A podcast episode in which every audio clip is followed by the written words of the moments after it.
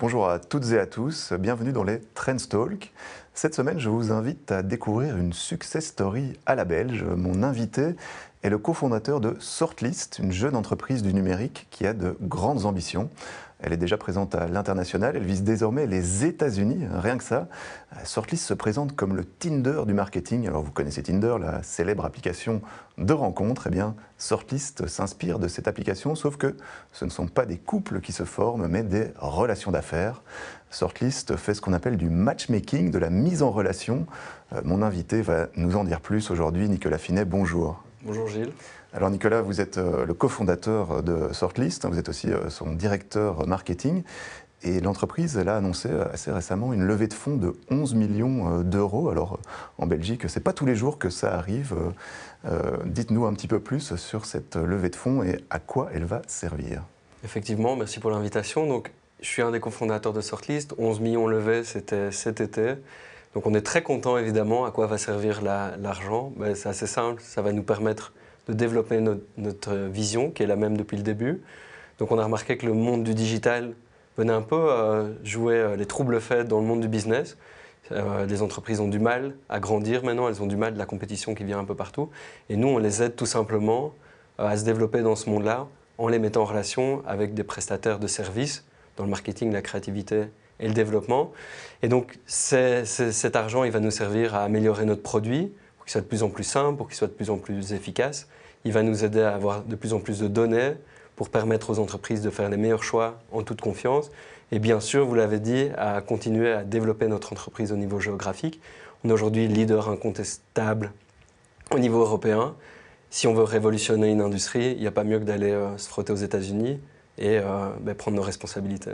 Donc euh, leader européen à partir euh, ici de, la Belgique. Alors une des particularités hein, de cette levée de fonds de 11 millions d'euros, c'est que tous les investisseurs, ce sont des investisseurs belges. Il y a une volonté de, de garder cet ancrage local? Disons que dans une levée de fonds, il y a, on cherche pas mal d'investisseurs. On a, on a, eu la, chance d'avoir le choix. et on a effectivement privilégié le scénario belge. on est très content par rapport à ce scénario-là pas forcément pour l'ancrage belge à, proprement parler, mais le fait de la compétence des investisseurs qui sont autour de la table. On a autour de la table des fonds qui sont compétents, qui ont déjà emmené des, belles success stories belges à l'international. On a surtout aussi des entrepreneurs chevronnés euh, qui ont déjà eu l'occasion de développer leurs entreprises en dehors de nos frontières, qui ont déjà eu l'occasion de faire de la forte croissance. Et donc, effectivement, tous sont belges mais ce n'était pas forcément les conditions. Euh, mais le scénario nous plaisait, montre qu'aujourd'hui, il y, a de potentiel d'être ambitieux à partir de la Belgique, entouré de Belges, et je pense qu'on n'a plus à rougir de commencer en Belgique, euh, bah, de, faire, de faire du business entre nous. La, force des choses, c'est qu'on est une entreprise belge, mais aujourd'hui, 17% seulement de notre chiffre d'affaires est fait en Belgique. Euh, donc voilà, on a, un ancrage belge, mais on ne s'arrête pas là. Donc, forte empreinte euh, internationale pour, euh, pour Sortlist. Alors, qu'est-ce que ça dit un petit peu sur l'écosystème des, startups, le fait qu'on arrive maintenant à euh, des levées de fonds qui dépassent les, 10 millions d'euros? C'était quand même assez rare il y a quelques années qu'on parle de, tickets plus importants comme ça ici en Belgique. Est-ce qu'il y a une structuration plus importante du marché aujourd'hui? C'est toujours rare. Euh, nous, on a commencé la société il y a moins de 10 ans, en fait. Et quand on a commencé la société, on est sur les quatre cofondateurs, on est deux à avoir fait euh, Solvay.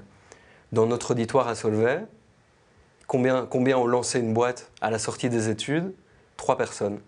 Sur les trois personnes, deux étaient euh, dans l'équipe fondatrice de Sortlist. Donc ça vous montre un peu dans quel état on était il y a huit ans, plus ou moins.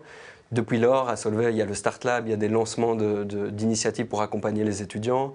Il y a maintenant euh, des tonnes d'incubateurs, il y a de plus en plus de fonds, il y a de plus en plus d'entreprises qui investissent dans des startups, qui mettent en place des programmes. C'est des choses qui n'existaient pas à l'époque. Donc nous, quand on a commencé, on l'a fait tout seul, d'une certaine manière. On était dans le premier incubateur de start-up à l'époque qui s'appelait Nestup. Il y a de ça 7 euh, ans, mais il n'y avait pas grand-chose d'autre. On était le premier fonds qui a investi en nous, était un des premiers fonds qui était à la sortie de cet incubateur. Aujourd'hui, on voit que l'offre est de plus en plus grande, on voit que l'écosystème commence à se développer, il y a eu de plus en plus de startups qui sont plus qui se sont développés, qui ont été à l'international. Ça veut dire plus de connaissances, ça veut dire plus de moyens, ça veut dire plus d'inspiration aussi d'une certaine manière. Donc euh, les choses ont pas mal évolué. Je pense qu'il y a encore beaucoup de choses à faire, mais on est sur le, bon chemin, je pense. Donc les choses ont pas mal évolué. Justement, bah, Nicolas, on se connaît depuis euh, les débuts de Sortlist, hein, je pense. Euh, je suis retourné un petit peu dans, dans, mes archives. On s'était rencontrés en, en, 2015, je pense, mm-hmm. au, tout début. Et c'est vrai qu'au au début, vous m'aviez fait un peu le, pitch de Sortlist. et moi, ce que j'avais compris, c'était en gros, c'est un annuaire qui rassemble les agences digitales, les agences euh, marketing euh, du pays ou à l'international. Donc voilà, ça ne m'avait pas semblé révolutionnaire, mais là, voilà, six ans, sept ans plus tard, euh, on voit que, que, ça fonctionne. Alors expliquez-nous peut-être plus en détail quel est le business model de Sortlist, pourquoi est-ce que ça cartonne aujourd'hui? Ben, Merci, en tout cas, c'est vrai que ça, quand on s'est rencontrés il y a quelques années, il y a plusieurs personnes qui ne comprenaient pas forcément euh, les enjeux qu'on défendait, la vision qu'on défendait. Euh, mais en fait, je pense que la plupart des gens n'étaient pas conscients d'abord le marché qu'on couvre de manière générale et l'impact qu'a eu le digital ou que pourrait avoir le numérique de manière générale sur le monde du business. Ici, c'est facile à voir. Toutes les entreprises, peu importe leur taille, sont impactées. Les petites PME commencent à avoir de la compétition à l'international, commencent à avoir des startups qui arrivent, commencent à avoir de plus en plus bah, des frontières un peu euh, limitées par rapport à qui est la compétition. On a des grands groupes qui se font aussi attaquer par des startups. On parlait de des levées de fonds qui se développent. Mais maintenant, les grosses levées dans, dans le secteur de la banque, dans le secteur de l'assurance, tous les secteurs sont confrontés à ça. Mais ça devient difficile au final de faire de la croissance. Et comment est-ce qu'on fait de la croissance aujourd'hui? De manière générale, le challenge, c'est pouvoir bien s'entourer, c'est pouvoir bien communiquer, c'est pouvoir bien développer ses ventes en ligne c'est pouvoir bien communiquer par rapport à développer les bons talents, c'est pouvoir, c'est en fait tout tourne autour de pouvoir bien s'entourer de manière générale, que ce soit dans le marketing, que ce soit dans la créativité, que ce soit dans, le développement web, que ce soit dans tout ce qui est prestation de services B2B. Donc je pense qu'il fait, ce qui fait que le, succès aujourd'hui qu'on connaît, c'est de manière générale, c'est ce marché qui nous porte à être de plus en plus intense en termes euh, de digitalisation. Et donc nous, on surfe un peu sur cette vague euh, au fur et à mesure des années. Après, ce qui, je pense, a fait le succès, c'est évidemment les équipes ont travaillé dur pour faire un produit qui, aide aujourd'hui, l'air de rien, quand même plusieurs milliers de personnes par mois à l'international. C'est un produit qui est volontairement très simple d'utilisation, qui est de, plus en plus poussé. On a aujourd'hui euh, des données qui sont inégalables. Il n'y a personne dans le monde qui a un réseau euh, de prestataires marketing aussi développé que le nôtre, donc au monde, donc il n'y a, personne qui a ça. Vous pouvez nous donner quelques chiffres? Combien, euh, combien d'agences digitales, combien de prestataires vous recensez sur votre site aujourd'hui? Donc, on parle de prestataires de services aujourd'hui au sens large. On est un peu plus de 80 000 prestataires de services au sens large. Et qui, vont du marketing, mais au sens large. Donc, ça peut être des créateurs de sites internet, ça peut être développer une vidéo, ça peut être développer des e-commerce, ça peut être tout ce qui touche, euh, enfin, développer ses ventes en ligne de manière générale, mais on a aussi de l'accompagnement plus stratégique, de la consultance, etc., qui, sont, euh, qui, font partie euh, de notre offre, du développement, etc. Donc personne n'a ça en termes de données au niveau mondial. Et puis après, je pense, le succès, c'est la manière dont on a réussi à combiner l'aspect technologique, les algorithmes qu'on a, etc., mais tout en gardant la touche humaine. Aujourd'hui, les entreprises qui viennent nous confier des projets, qui viennent nous confier des recherches, sont toujours reçus avec un humain euh, au bout du fil qui va vraiment les conseiller parce qu'il y a une connaissance du marché. Et ça, combiné, je pense, la technologie avec l'aspect humain est, certainement quelque chose qui plaît et qui, a aidé à, construire euh, là où on est aujourd'hui. Et je parlais en introduction de Tinder du marketing. Alors c'est une image qui a été beaucoup utilisée pour euh, euh Sortlist pour décrire votre, votre business. Ça vous énerve un petit peu aujourd'hui? Parce que vous trouvez que c'est euh, un petit peu réducteur. Expliquez-nous. Je, pense que c'est réducteur. Bon, il y, a deux choses. Il y a le côté Tinder d'un côté et le côté marketing de l'autre. Bon, le, Tinder, je pense que c'est un peu réducteur dans la manière dont on crée de la valeur aujourd'hui. On a tendance à se dire qu'on se rapproche plutôt d'un d'un Amazon du B2B, et je, reviendrai après. C'est de mieux en mieux, on passe de Tinder à Amazon, c'est encore un autre, euh, une autre plateforme. Là. Ça, démontre l'ambition de manière générale, mais je pense que c'est clairement ce qu'on défend. Amazon est arrivé dans un monde du B2C qui était du, ben, du, du consommateur qui était, c'était très difficile d'acheter. Aujourd'hui, quand on y pense, en un clic, on peut acheter d'un vendeur qui est n'importe où dans le monde et c'est livré en 24 heures chez nous. Et si on achète par exemple un produit d'entretien, ça peut même revenir automatiquement toutes les semaines. Quand on regarde la révolution qu'il y a eu au niveau du secteur du B2B, au secteur de, l'entreprise, ben, en fait, on n'a jamais, on, fait encore du business comme on le faisait euh, il y a 10, 15, 20 ans avant l'arrivée d'Internet. Nous, ce qu'on veut, c'est changer un peu la manière, euh, la manière dont on fait, on fait ça aujourd'hui. Parce qu'en fait, on a affaire à un, monde du digital qui vient, qui vient vraiment perturber tout le monde. Et c'est pas juste dans la mise en relation, juste dans ce fait de swipe qu'on pourrait avoir euh, sur un Tinder. Ça commence par l'accès à l'information de manière générale. Et donc on développe du contenu, on développe un accompagnement qui permet aux entreprises de déjà pouvoir se poser les bonnes questions, déjà d'être guidées au moment où elles se posent euh, ben, ces questions, d'avoir réponse à ça. effectivement, un accompagnement où au moment, au moment où elles ont, elles ont besoin de, voir clair sur qui potentiellement pourrait les aider dans, leur, gamme de budget, mais après aussi au moment où elles reçoivent des offres, de savoir si elles payent le bon prix, s'il n'y a pas euh, moyen d'optimiser beaucoup plus leur budget. Et donc l'accompagnement, il se fait de manière beaucoup plus large et, pas seulement au niveau du matching, mais vraiment dans toute l'expérience d'achat. Donc ça, c'est ce qu'on fait aujourd'hui. Mais à terme, l'objectif est de pouvoir être présent aussi dans tout ce qui est échange commercial, échange monétaire au moment du paiement, pour être sûr que ben, tout se passe dans les bonnes conditions, etc. Donc je trouvais ça un peu réducteur par rapport à ça. Et au niveau du marketing, on passe, outre le marketing, on est dans tout ce qui est prestation de services B2B, et là, on parle quand même d'un marché à plusieurs trillions de dollars, donc c'est euh, ben, plusieurs milliards de, plusieurs milliers de milliards, on va dire. Donc euh, un petit pourcentage de ce, de ce marché, ce serait, serait, déjà pas mal Ce serait pas mal, ce serait un bon début. Alors j'ai replongé hein, dans mes archives euh, des, Trends Tendances et je vous interrogeais il y a, il y a quelques années sur l'écosystème un peu euh, en Belgique des startups et sur aussi l'entrepreneuriat. Vous disiez que quand vous êtes sorti de l'UNIF avec vos collègues, vous avez donc fondé Sortlist, mais vous n'étiez pas nombreux à le faire. Alors est-ce que euh, ça a changé aujourd'hui parce qu'à l'époque, vous me disiez, voilà, il faudrait quelques success stories euh, pour euh, justement stimuler cet esprit d'entrepreneuriat. Aujourd'hui, la success stories, c'est Sortlist, justement. Vous inspirez des gens aujourd'hui? Je, ne dirais pas jusque-là. Je pense qu'on. J'espère qu'on peut inspirer à notre échelle. Je pense qu'on est toujours au premier jour de la société, au premier jour de l'impact qu'on peut avoir. Si le fait d'arriver à, à développer la croissance qu'on a à l'international, le fait d'avoir convaincre des investisseurs, le fait d'aujourd'hui aller vers les États-Unis, le fait d'aujourd'hui aider des milliers d'entreprises par mois peut inspirer, alors tant mieux. Je pense que euh, c'est probablement ce que, ce que l'écosystème a besoin. Je n'irai pas jusqu'à dire qu'on est une success story, qu'on est un exemple aujourd'hui pour d'autres sociétés, mais si ça peut l'être, si ça peut créer de, la flamme et montrer que c'est possible de faire des belles choses en Belgique, dans quelques, dans quelques têtes et inspirer quelques entrepreneurs, ben, je, suis, je suis évidemment content. Alors on va revenir à l'origine justement. Donc vous avez lancé votre boîte euh, à la, à la sortie euh, des études. Expliquez-nous comment est-ce qu'on prend euh, cette décision C'est pas facile. C'est pas facile, ça c'est clair. On a pris cette décision parce qu'on pensait, on défendait déjà la mission qu'on défend aujourd'hui. On défend toutes ces entreprises qui ont du mal avec le digital, on défend toutes ces entreprises qui ont un savoir-faire et on trouve ça triste bah, de ne pas pouvoir le développer, de ne pas pouvoir se faire connaître, de ne pas pouvoir euh, faire grandir son business. Donc ça, c'est une mission déjà qui nous anime euh, et qui nous prépare à toutes les difficultés qu'affronte un entrepreneur quand on sort, euh, quand on sort de la case idée et qu'on met ça en, exécution. Donc il y a un premier point là-dessus. Après, on n'avait pas forcément des choses à perdre, je pense, parce qu'on était étudiant aussi. Donc on n'avait pas une situation ultra confortable d'avoir un gros salaire, d'avoir une situation, d'avoir un emprunt, d'avoir des enfants et ce genre de situation, bien qu'un de nos associés était déjà en train de travailler depuis 5 ans, a dû renoncer à la voiture de société, a dû renoncer à tous ces avantages pour nous suivre. Je pense qu'on n'avait pas grand-chose à perdre. Quand je regarde aujourd'hui maintenant, si c'était à refaire, si j'avais fait au final ces dernières années en entreprise pour me lancer, la vérité, ce que je pense aujourd'hui, c'est qu'au final, quand on regarde le risque qu'on a dans un système comme le système belge aujourd'hui, où il y a pas mal d'aides de manière générale, où il y a un filet de sécurité sociale qui existe, la, question qu'on doit se poser, c'est est-ce qu'on prend vraiment des risques euh, à ce moment-là?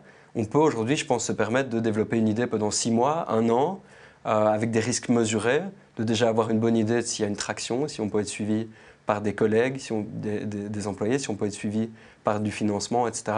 Aujourd'hui, le financement, il est accessible. Quand on me disait il y a huit ans, il y a un professeur d'université qui m'avait dit aujourd'hui, en Belgique, il n'y a pas un problème d'argent, il y a un problème de bonnes idées. J'y croyais pas il y a 8 ans. On, parlait, on parlait de ça euh, tout à l'heure. On se demandait s'il n'était pas fou de dire ça, de dire mais qui va financer des startups technologiques, qui va financer de la technologie? Aujourd'hui, on voit que euh, ben, la réalité est là. On est toujours en fait dans, cette même constatation qui est qu'il ben, y a beaucoup d'argent et au final, il n'y a pas tellement de projets qui valent la peine de peut-être d'aller plus loin. Donc je pense qu'il y a un changement d'état d'esprit. Euh, et c'était difficile, ça l'est toujours. Mais je pense qu'on prend au final, euh, moins de risques que ce qu'on pense. C'est une fausse idée qu'on se fait, que, voilà, qu'il y, a des risques énormes à, entreprendre. C'est pas si risqué que ça. Quoi. en Belgique, on a, on a des, des formules d'accompagnement, comme vous disiez euh, Il y, a des possibilités Je pense que si ça reste clairement risqué par rapport à d'autres alternatives. Je pense, je pense que le risque est mesuré. Je pense qu'on peut mesurer le risque. Je ne dirais pas d'aller euh, all-in, comme on dit, euh, et, d'y aller à fond si, si on ne peut pas se le permettre. Il y a moyen d'y aller à tâtons, il y a moyen de se faire accompagner, il y a moyen de demander conseil, ce qui n'était pas possible il y a quelques années. Euh, donc je pense que c'est possible. et on peut lancer des, projets euh, quand même d'une certaine envergure, du coup, euh, en Belgique. Alors mhm. aujourd'hui, Sortlist, c'est plus ou moins une centaine de personnes, je pense, et vous êtes encore en train d'embaucher. vous avez des, ambitions pour les prochaines, pour les prochaines années. Mhm. Est-ce qu'on peut encore parler de, start-up pour Sortlist? Bah, C'est toujours marrant de se mettre dans des cases de start-up, de scale-up. J'ai tendance à dire qu'on est une entreprise technologique qui, a une mission qui est forte et qui doit faire tout ce qui est en sa possession, se donner les moyens d'aider un maximum de clients. Qu'on mette ça dans une scale-up, d'une start-up, ou peut-être on va venir avec un autre mot euh, plus tard, moi ça me, ça me pose aucun souci. Si on prend un peu la nomenclature classique, on nous mettrait plutôt dans la case de scale-up, parce qu'on a, on a prouvé qu'on savait délivrer de la croissance de manière consistante, parce qu'on a aujourd'hui une dimension internationale. Euh, si c'est principalement les critères, je pense, qui, qui ferait qu'on nous mettrait dans cette case-là. Et donc, comment on fait cette transition justement de, de start-up euh, à scale-up? Difficile à dire. Donc, si, comment est-ce qu'on catégorise la scale-up Je pense que c'est difficile à dire. Nous, dans notre chemin. Il y a quand même des choses qui ont changé dans, dans le pilotage de, l'entreprise. Quand on est au début, euh, ce n'est pas forcément la même chose que de commencer à grandir, d'aller vers l'international, se développer, atteindre une surface comme une centaine de collaborateurs. On est tout de suite dans, dans une autre dimension. On, est clairement dans une autre dimension. Donc, ce qui change, c'est clairement. Bon, nous, on, a appris. Euh, on, a appris beaucoup de, commencer des bancs de l'UNIF. On apprend encore tous les jours. Et je pense qu'en tant qu'entrepreneur, et même c'est la même chose pour nos équipes, en fait, il faut avoir une, humilité de se dire en fait, on ne connaît pas tout, que en fait, euh, ben, personne ne connaît tout et qu'il faut essayer un maximum. Donc, ce qui change, c'est de pouvoir se remettre en question. Effectivement, quand on passe d'un stade de start-up à scale-up, quand on passe de 4 personnes à 10, à 20, à 50, à 100 personnes, ben, il faut se faire accompagner, il faut engager meilleur que soi. Il n'y a pas de secret. Quoi. Aujourd'hui, euh, il, faut engager des spécialistes aussi. Euh, il, faut, il faut mieux structurer ben, l'entreprise pour que les employés puissent de un, être attiré par la structure aussi. Quand on attire des beaux profils, il faut pouvoir créer des conditions de travail pour, euh, qui, sont propices à ça. On parle de, de, guerre des talents aujourd'hui. Euh, est-ce qu'il y a des difficultés pour Sortlist pour trouver les bons profils et pour les retenir? C'est clairement une guerre des talents. Mener une, entreprise, une, une, entreprise technologique aujourd'hui, c'est 100% à peu de choses près dépendant des talents qui viennent avec nous. Quoi qui sont avec nous dans, le bateau. Et donc il y a clairement une guerre de talents. Il y a de plus en plus de start-up, il y a de plus en plus de boîtes qui lèvent euh, énormément d'argent. Quand on est à l'international, ben, euh, on, a la, problématique d'engager en Belgique, mais on a aussi la problématique d'engager à l'international. Donc il y a clairement une guerre des talents. Euh, on est très exigeant aussi dans, les recrutements qu'on fait. Tout le monde veut les meilleurs. On a, on a des, certains standards de qualité. Parce que nos équipes en interne veulent travailler avec des gens de qualité parce qu'on a des ambitions qui sont fortes. Donc effectivement, quand on, se met, euh, on met la barre haute, ben c'est pas facile et c'est un vrai challenge pour nous. Alors vous avez décidé de, vous développer assez rapidement euh, vers l'international, on le disait. Euh, vous êtes présent en France, vous êtes présent en Espagne, en Allemagne, vous visez d'autres pays encore par la suite. Alors comment est-ce que vous avez préparé cette, ce développement international Comment est-ce que vous avez procédé? En fait, de manière très simple, on a la chance, et parfois on se dit, commencer en Belgique, c'est pas facile, c'est un petit marché, etc. On a la chance en Belgique de, parler plusieurs langues, et ce qui fait que ben, dès qu'on a commencé, on a déjà commencé à se dire, ben, on va développer, quitte à se développer, autant développer la, plateforme dans plusieurs langues.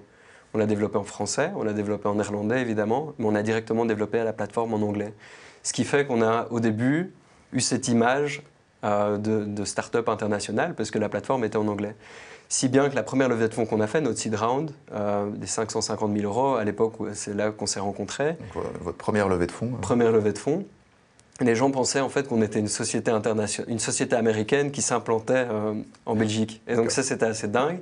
Et donc, de fil en aiguille, je pense, de manière générale, le fait qu'on soit déjà qu'on ait un, état d'esprit international parce qu'on était traduit en plusieurs langues a fait que naturellement, en fait, ce qu'on a vu, c'est qu'assez rapidement, on avait des demandes qui venaient de l'international, pas, seulement de la Belgique. Et donc la manière dont c'est internationalisé, c'est que dans un premier temps, on sentait qu'il y a des marchés qui nous tiraient plus vers eux que d'autres. Et donc, dans un premier temps, ça, peut, paraître euh, bête, mais on allait là où le marché nous tirait.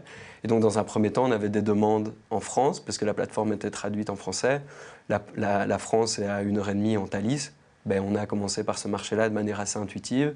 Et puis, ben, les, marchés qu'on a développés au fur et à mesure sont faits assez naturellement de par l'attraction qu'on avait de manière organique, et puis après, la réalité de marché, la compétition qu'il y avait, notre ambition aussi, le fait que le marché soit propice à une solution comme la nôtre.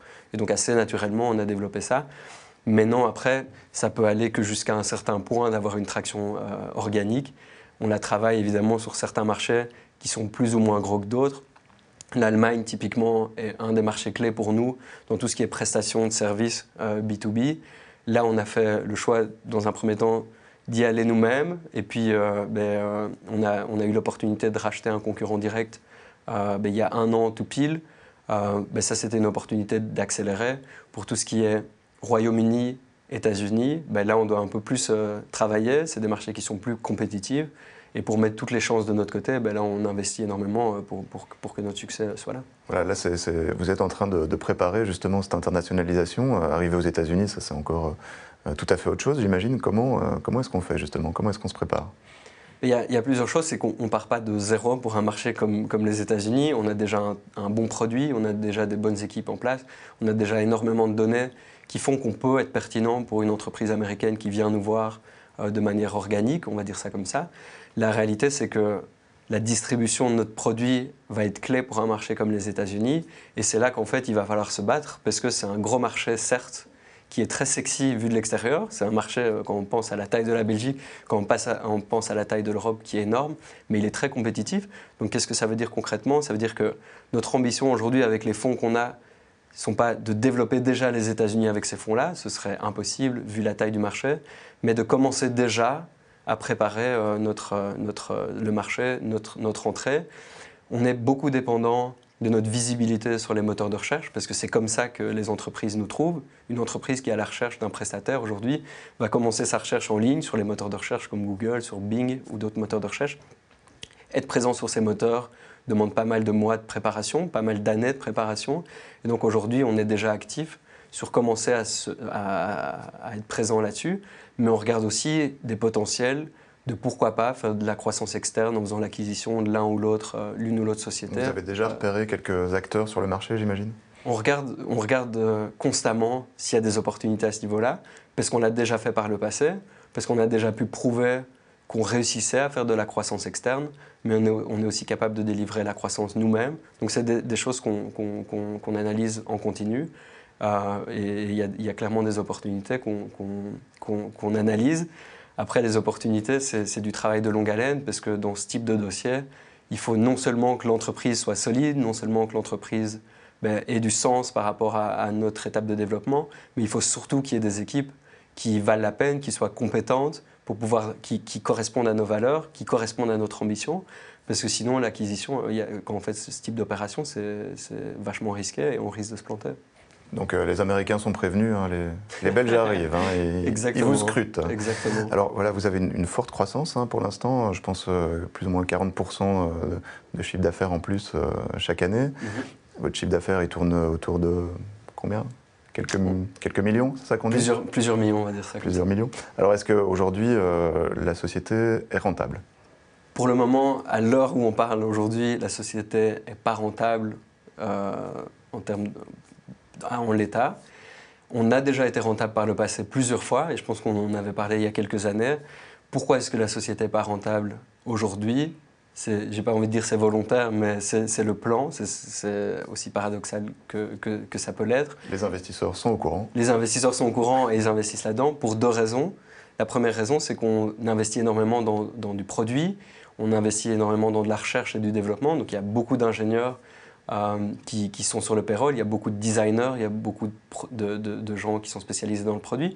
Donc ça, nécessite beaucoup d'investissements dans le produit qui vont payer dans plusieurs mois, dans plusieurs années. Donc on investit énormément là-dedans.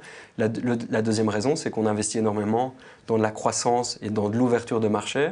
Donc la société, par rapport à, enfin, en l'état, fait du chiffre d'affaires, fait un beau chiffre d'affaires, fait un beau chiffre d'affaires qui est en croissance, mais pour pouvoir se permettre d'investir énormément dans le produit, pour pouvoir se permettre d'investir énormément dans notre croissance géographique, ben, il y, a, y, a des choix qui doivent se poser. Et donc on préfère mettre la rentabilité pour un peu plus tard. Elle est planifiée clairement, mais pour le moment, on est concentré sur les deux axes dont je viens de parler. Alors Nicolas, dernière question. Euh, pour 2022, comment est-ce que vous voyez euh, Sortlist? Qu'est-ce qui va se passer l'année prochaine? Euh, Quels sont les gros projets? Bon, pour 2022, évidemment, on, va délivrer le plan qu'on a, vendu. Ça veut dire quoi concrètement? Ça veut dire un produit qui est beaucoup plus robuste. Comme je disais, on a l'ambition de faire de l'Amazon du B2B. Qu'est-ce que ça veut dire concrètement? Ça veut dire un produit qui est très simple d'utilisation pour les entreprises, un produit qui permet de les éduquer dans leur recherche, etc., qui permet de faciliter l'acte d'achat. Donc l'ambition, c'est que le produit soit amélioré. Du côté des prestataires de services, on a la vocation de devenir leur département marketing et commercial pour les aider à, ben, à, se développer dans ce monde qui est de plus en plus compétitif. Donc ça, c'est un premier point. On a évidemment l'ambition d'avoir de plus en plus de données, d'accompagner de plus en plus d'entreprises et, en termes de purement géographique, de consolider nos parts de marché sur nos marchés existants, de continuer à grandir ce qui est évidemment très important. Mais pour, pour, le nouveau marché, c'est clairement avoir euh, ben, aidé de plus en plus d'entreprises au niveau des royaumes, du Royaume-Uni et faire en sorte qu'eux aussi puissent se faire accompagner de manière qualitative par des prestataires de qualité et réussir leur combat dans un monde de plus en plus digital et continuer leur croissance dans ce monde qui, euh, qui est difficile mais plein d'opportunités. Nicolas, un grand merci euh, pour toutes euh, vos explications. Puis on suivra hein, les développements de Sortlist et l'aventure américaine, évidemment. quant à nous, je, vous dis effectivement un grand merci pour votre attention et on se retrouve évidemment la semaine prochaine dans les Trendstalk avec un tout autre sujet.